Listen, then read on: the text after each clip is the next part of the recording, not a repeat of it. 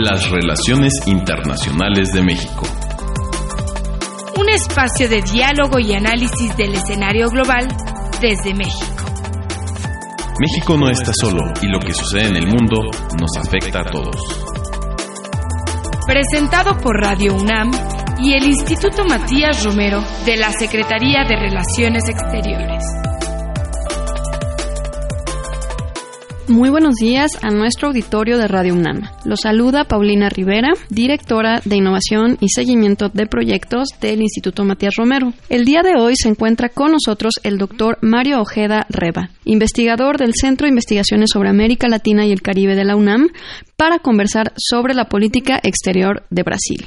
Doctor Mario Ojeda, bienvenido al programa Las Relaciones Internacionales de México. Muchas gracias, Paulina. Pues el día de hoy tenemos un tema yo creo que de gran interés para todo nuestro auditorio y me gustaría empezar preguntándole, doctor, a partir de la transición a la democracia, ¿cómo podríamos decir que se conformaba la sociedad brasileña? Bien, fue una muy larga transición a la democracia desde el momento en que la dictadura militar fue bajando la represión y abriendo las libertades, permitiendo el retorno del exilio brasileño, etcétera, hasta que finalmente, bueno, sabemos que el primer presidente que se eligió de manera indirecta, Tancredo Neves, falleció antes de tomar posesión, siendo sucedido por su vicepresidente José Sarney, pues lo cual prolongó aún más esta transición que finalmente se consolidó con la promulgación de la Constitución de 1988. La democracia brasileña sufrió nuevos sobresaltos, como sabemos también el presidente Fernando Collor de Melo fue destituido a través de este proceso de impeachment que está contemplado por la Constitución brasileña de 1988 y que se ha utilizado dos veces de manera más reciente con la exmandataria Dilma Rousseff.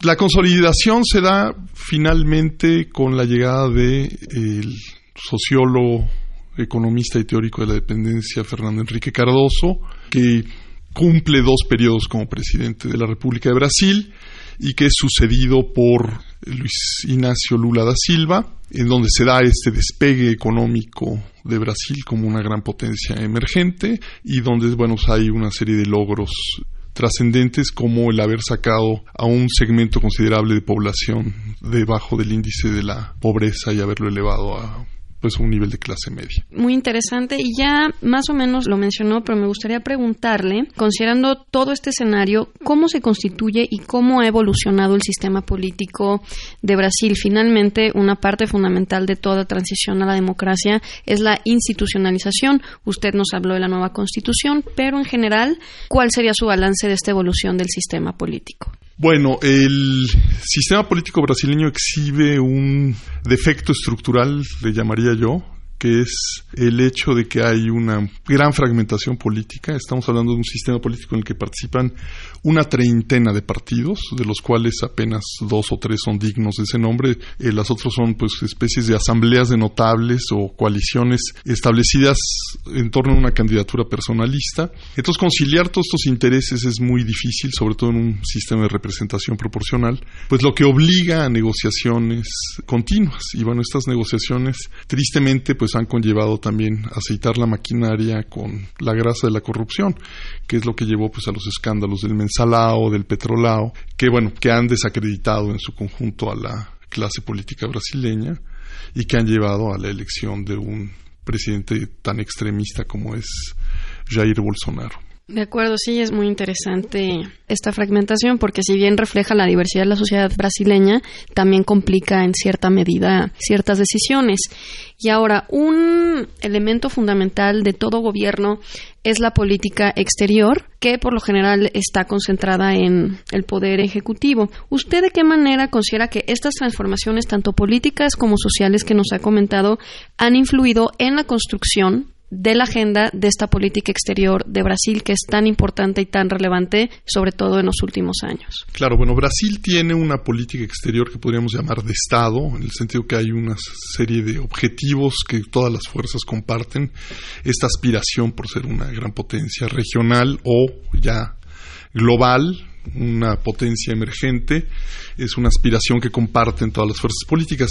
Los enfoques sí han variado. Con Fernando Enrique Cardoso se buscó una integración por medio de alianzas con el norte industrial, si bien también matizadas por sus coaliciones con eh, mandatarios tales como Bill Clinton o Tony Blair que buscaban una tercera vía entre el socialismo y el libre mercado. Con Lula se buscó más bien dar prioridad a las relaciones sur-sur es decir, entre los países en desarrollo, los países emergentes, y se establecieron, bueno, de manera prioritaria vínculos tales como, bueno, estas asociaciones estratégicas como los BRICS, que integraron a Brasil, Rusia, India, China y Sudáfrica posteriormente, o el llamado bloque ISBA, asociaciones que redituaron mucho a los gobiernos de Lula, se abrieron embajadas en una, más de 120 países, es decir, Brasil tenía una representación internacional bastante nutrida y su voz era escuchada en los foros internacionales con respeto y admiración. Ahora, bueno, ha habido un cambio de rumbo, es decir, el gobierno de Jair Bolsonaro ha desairado estas asociaciones estratégicas que considera eran sustentadas simplemente en afinidades ideológicas y no en necesidades pragmáticas y ha dado prioridad a las relaciones con el norte, señaladamente con Estados Unidos. De acuerdo. Usted nos habla de un rompimiento que es bastante común en una política exterior dictada por ciertas personas, pero como también lo menciona, es una política de Estado, donde se involucran diversas fuerzas. Entonces, más allá de estos cambios en la presidencia que determinan nuevas líneas, ¿usted cuáles considera que han sido los pilares, si se puede hablar de ello, de la política exterior de Brasil o las constantes, por así decirlo? Bueno, tienen el Itamaraty, que es el nombre con el que se conoce coloquialmente al Ministerio de Asuntos Exteriores de Brasil, pues que es un cuerpo diplomático bastante sólido, bastante experimentado, con una formación eh, admirable, que ha constituido un cuerpo diplomático respetado internacionalmente por el gran profesionalismo de sus diplomáticos, aunque también hay críticos que acusan que ha sido un cuerpo diplomático monopolizado por varones blancos, con exclusión de las mujeres y de los afrobrasileños y demás minorías étnicas. Este cuerpo pues sí ha mantenido una postura pragmática que sin embargo ha tenido que estar subordinada a los vaivenes de las fuerzas políticas, porque bueno, si el gobierno de Bolsonaro y el canciller actual Fernando Araujo acusan a los gobiernos petistas de haber impuesto su agenda ideológica, pues lo mismo puede decirse el gobierno de Bolsonaro, que ha buscado asociaciones con personajes tan dudosos como Steve Bannon o con mandatarios como Salvini o como Víctor Orban, donde pues está privilegiando precisamente una ideología de extrema derecha. De acuerdo. Entonces, este, la constante, más bien usted diría que es este grupo profesional de diplomáticos que llevan a cabo estos principios de política. Pero sí, como usted bien lo menciona, también, como toda política exterior, depende tanto del contexto nacional como de lo que está pasando en el sistema internacional, la configuración de fuerzas políticas.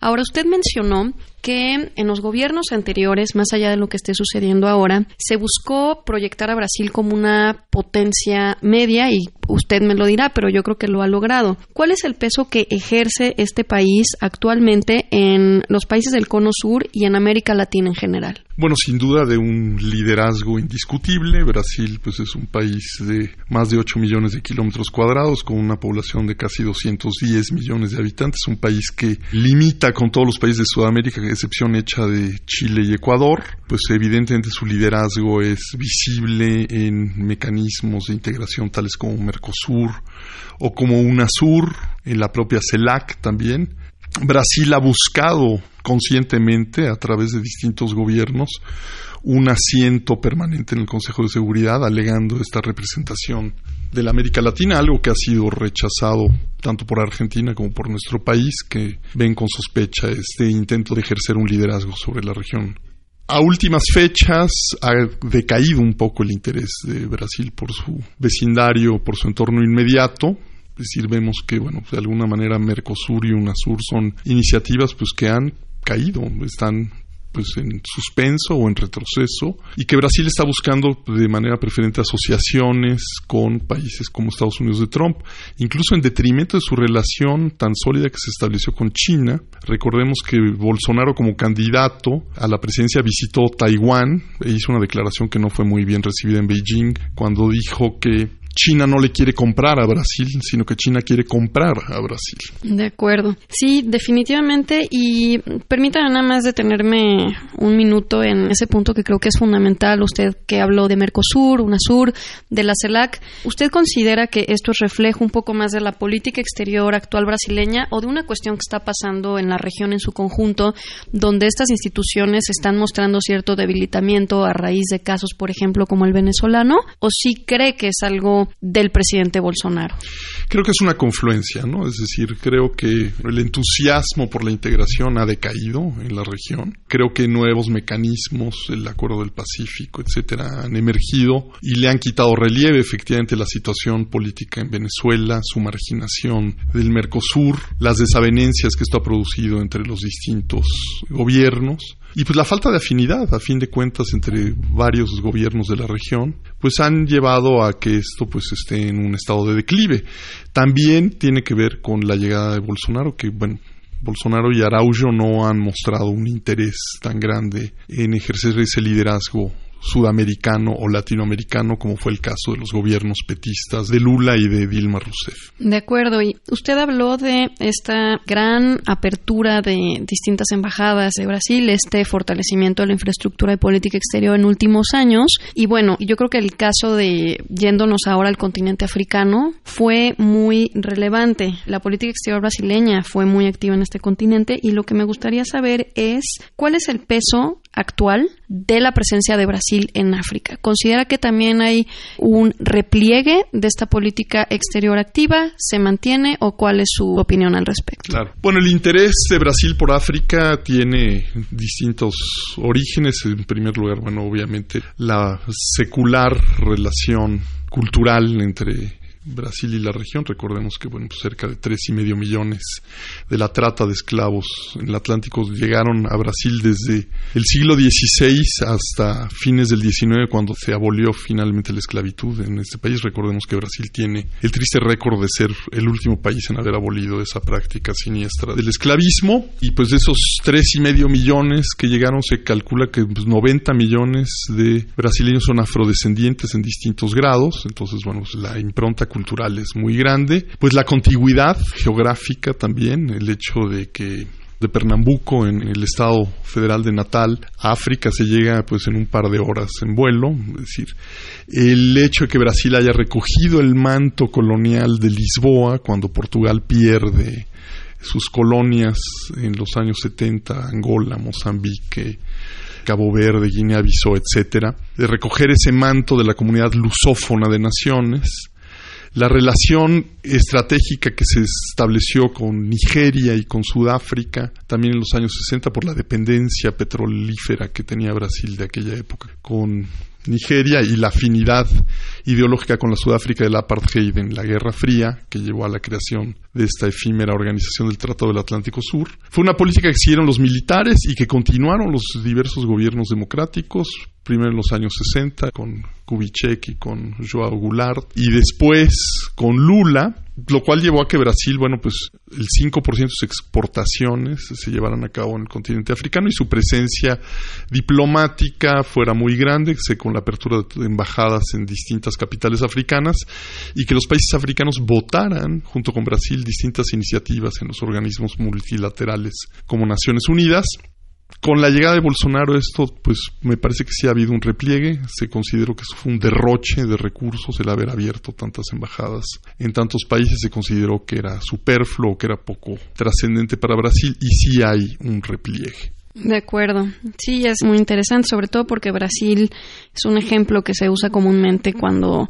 se impulsa a México a tener una presencia más activa en África. Y otra cuestión muy interesante es que por lo general o actualmente cuando se piensa en el continente africano es una cuestión un poco más económica. En una región, un continente en crecimiento, con procesos de integración interesantes y hay que acercarnos por esto, pero creo que todo el bagaje histórico-cultural que usted menciona también ha sido fundamental. Ahora, usted mencionó hace rato que Brasil también en este liderazgo como potencia media es miembro de los BRICS, que es otro tipo de forma de hacer política más allá de una región geográfica específica. ¿Nos podría hablar qué ha significado la participación de Brasil en este grupo y cuáles podrían ser considerados los principales logros? Bueno, pues los BRICS, que empezó como un grupo informal de diálogo entre estas potencias emergentes, pues pronto se consolidó como un bloque pues, fundamental, simplemente el peso demográfico, económico, territorial de los países involucrados, Brasil, Rusia, India, China y Sudáfrica en fecha posterior es enorme y el potencial pues sin duda muy grande. Pese a las diferencias, bueno, pues Brasil e India y Sudáfrica son democracias,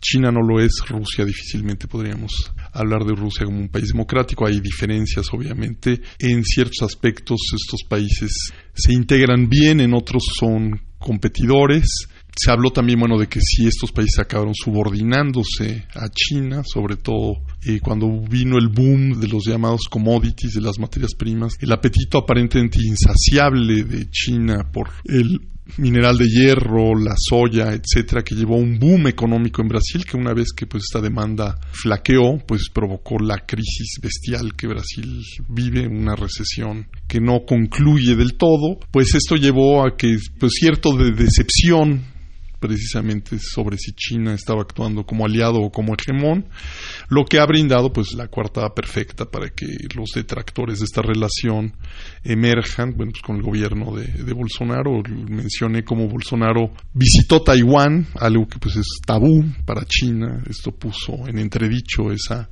alianza, y pues parece que eso también está en compás de espera, por así decirle. De acuerdo. ¿Y usted considera que mm, este grupo tuvo algún logro importante más allá de estas críticas que se puedan mencionar y que han llevado a una especie de alejamiento de Brasil, como usted menciona, la cuartada perfecta? ¿Considera que un grupo como los BRICS tiene relevancia, tiene un peso importante y se debería tratar de retomar o la decisión del gobierno actual es acertada en ese sentido, sobre todo por la situación que menciona de China? Pues yo creo que tiene un potencial inmenso, es decir, India y China son unas potencias, vamos, sin duda, que se proyectarán, ya se habla de que si China ya es la gran potencia y si la India reemplazará al Japón como la tercera gran potencia. Ya son proyecciones que se están haciendo hacia el 2050. Eh, evidentemente, pues esto encierra un gran potencial. También se habla de, de, Brasil como una cuarta o quinta gran potencia. Evidentemente, pues sí tiene un potencial. Ha habido también mucho ruido mediático, como si fuera un hecho actual. Es decir, yo hablo, insisto, en el potencial. Yo creo que Brasil no puede desechar tan fácilmente esa relación con China. Estos lazos que se han tejido a lo largo de décadas, esto precede la llegada de Lula, desde Cardoso se potenciaron los vínculos con la gran potencia asiática y con la India también obviamente pues no va a poder renunciar a estos vínculos tan importantes. Y bueno pues el propio gobierno de Bolsonaro ahora no está viviendo horas muy altas que digamos es decir su popularidad cae en picado, entonces no me atrevo a hacer pronósticos porque pues igual va a ser un gobierno de corta duración y no alcanza la reelección y viene un relevo y otra vez se retomaría esa relación. De acuerdo, y bueno, retomando este punto del presidente Bolsonaro, usted ya ha mencionado a lo largo de este programa algunos contrastes que se podrían encontrar con la política exterior anterior, sobre todo esta parte de pues un cambio quizás ideológico del tipo de alianzas que se hacen, un pues digamos dejar de lado este liderazgo que Brasil construyó por varias décadas, como lo menciona con China, en África, en América Latina, con los BRICS. ¿Usted cuál considera o cuáles considera que son los principales contrastes en actualidad con este gobierno? No, bueno, pues de toda índole, obviamente sí han asumido una postura claramente ideológica en sus relaciones exteriores. Bueno, hay innumerables ejemplos de que van desde, bueno, la decisión de trasladar la sede de la embajada de Brasil en Israel de Tel Aviv a Jerusalén, que es claramente un posicionamiento ideológico, bueno, pues que ha sido reforzado con la visita del el presidente Bolsonaro a Israel, donde estuvo, bueno, selló una alianza con el primer ministro israelí Benjamín Netanyahu en detrimento de la relación que había tejido Lula con los países árabes y que ha caído pues bastante mal eh, las declaraciones que reitero hizo en su visita a Taiwán como candidato, estas declaraciones contra China, la visita a Trump, pero bueno, amenazas más graves como bueno, su renuencia a la protección del medio ambiente. Ernesto Araujo habla de que la teoría del calentamiento global es una conspiración marxista, que es un infundio que no está sucediendo. Vamos, el quitar regulaciones a la explotación de la Amazonia, pues es gravísimo para el medio ambiente internacional y está provocando repercusiones en las asociaciones y organizaciones ambientalistas, pero esto parece no importarle al gobierno de Bolsonaro. Entonces es claro que sí hay un cambio de rumbo drástico. De acuerdo, y creo que es muy interesante lo que menciona, que la política exterior no que esté exenta de, pero ahora se ha ideologizado. Y bueno, yo creo que este también es un tema muy relevante para nosotros. Tenemos este nuevo gobierno, más allá de lo que vaya a durar o no en Brasil, tenemos también un gobierno relativamente joven en México, donde ambos países pues tienen un peso importante en la región de América Latina, en el mundo en general, siempre han tenido este liderazgo y esta relación cercana. Mi pregunta concreta es, dado que podemos considerar que ideológicamente son gobiernos distintos, las administraciones actuales, ¿cuál es su perspectiva de la relación entre estos países en materia de política exterior, áreas de oportunidad, hay un posible acercamiento, ¿usted cómo lo vislumbra? Bueno, primero diría que históricamente los péndulos de los relojes ideológicos en nuestros países nunca han coincidido, es decir, si acaso la última vez en que hubo una coincidencia fue con los gobiernos de Ernesto Cedillo y Fernando Enrique Cardoso, es decir, había una afinidad y una empatía entre ambos mandatarios que, bueno, redundó en un acercamiento entre ambos países en los foros internacionales. Desde entonces, bueno, pues aquí la alternancia provocó la llegada de Vicente Fox, un mandatario conservador, justo en la época en que Brasil giró a la izquierda con Lula da Silva. Y bueno, pues esto se mantuvo con los gobiernos de Felipe Calderón, de Lula y de Enrique Peña Nieto, que tenía más bien una orientación neoliberal, y con Dilma Rousseff, que tenía más bien una orientación, podríamos llamarle tercermundista, que no coincidieron. Ahora la llegada de un mandatario de izquierda a México, como es el presidente Andrés Manuel López Obrador, y de un presidente de ultraderecha, Jair Bolsonaro, pues haría pensar que pues va a haber esta discrepancia, va a aumentar. Paradójicamente, en términos estrictamente pragmáticos, comerciales, económicos, hay pues nuevas zonas de apertura entre ambos países. La ofensiva que ha lanzado el mandatario Trump contra México, las medidas proteccionistas han llevado a que México intente diversificar sus mercados. Y Brasil se presenta como una alternativa, por ejemplo, a la imposición de aranceles y tarifas que amenaza el presidente Trump y el desdibujamiento de la integración norteamericana, pues se ha empezado a importar maíz amarillo de Brasil en detrimento de las fuentes tradicionales de importación que eran los agricultores norteamericanos. Ha aumentado 7% la importación de maíz brasileño, de pollo y de otros productos agropecuarios, pollo, cerdo, ganado vacuno, etcétera. Curiosamente, la llegada de Bolsonaro, que maneja un discurso liberal en lo económico, ha permitido que otra vez México vuelva a exportar automóviles y autopartes a Brasil, cosa que no había sucedido bajo los gobiernos petistas. Entonces aquí es donde yo creo que el pragmatismo se impone sobre las consideraciones ideológicas y que se abre una ventana de oportunidad para que nuestros países aumenten sus intercambios, que todavía son exiguos, es decir, eh, menos del 1% de las exportaciones mexicanas van a Brasil y apenas un 1,2% de las brasileñas vienen a México.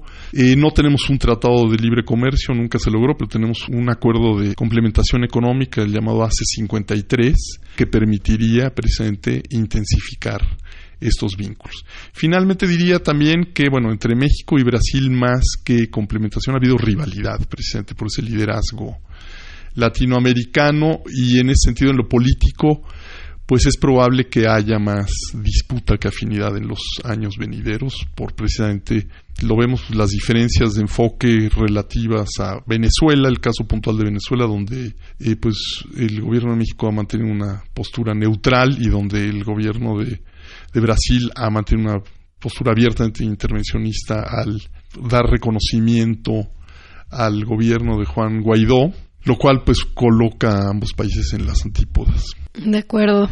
Pues doctor, muchísimas gracias por este recorrido tan interesante por la política exterior de Brasil, un tema que nos interesa a todos. Le agradecemos al doctor Mario Jeda Reba, investigador del Centro de Investigaciones sobre América Latina y el Caribe de la UNAM, por su participación en este espacio. También quiero agradecer a nuestro auditorio por su atención y los invitamos a que nos escuchen el próximo martes a las 10:15 horas a través de Radio UNAM en el 860 de AM.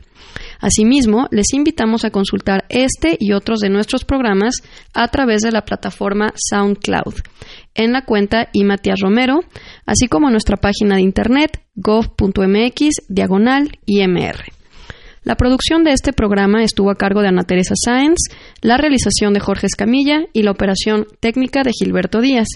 Se despide de ustedes Paulina Rivera, directora de Innovación y Seguimiento de Proyectos en el Instituto Matías Romero. Hasta pronto. Radio ONU es el servicio de noticias de radio de las Naciones Unidas que informa sobre lo que ocurre en la sede y en las agencias de la ONU en todo el mundo de una manera ágil y dinámica. En el sitio web de Radio ONU se pueden consultar archivos de audio con noticias, reportajes, entrevistas y notas de fondo, así como coberturas especiales, conferencias de prensa, discursos y sonidos de eventos internacionales.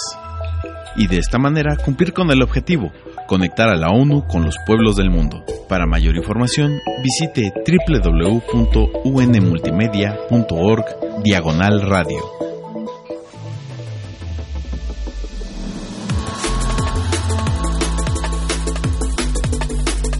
Las relaciones internacionales de México. Un espacio de diálogo y análisis del escenario global desde México. Presentado por Radio UNAM y el Instituto Matías Romero de la Secretaría de Relaciones Exteriores.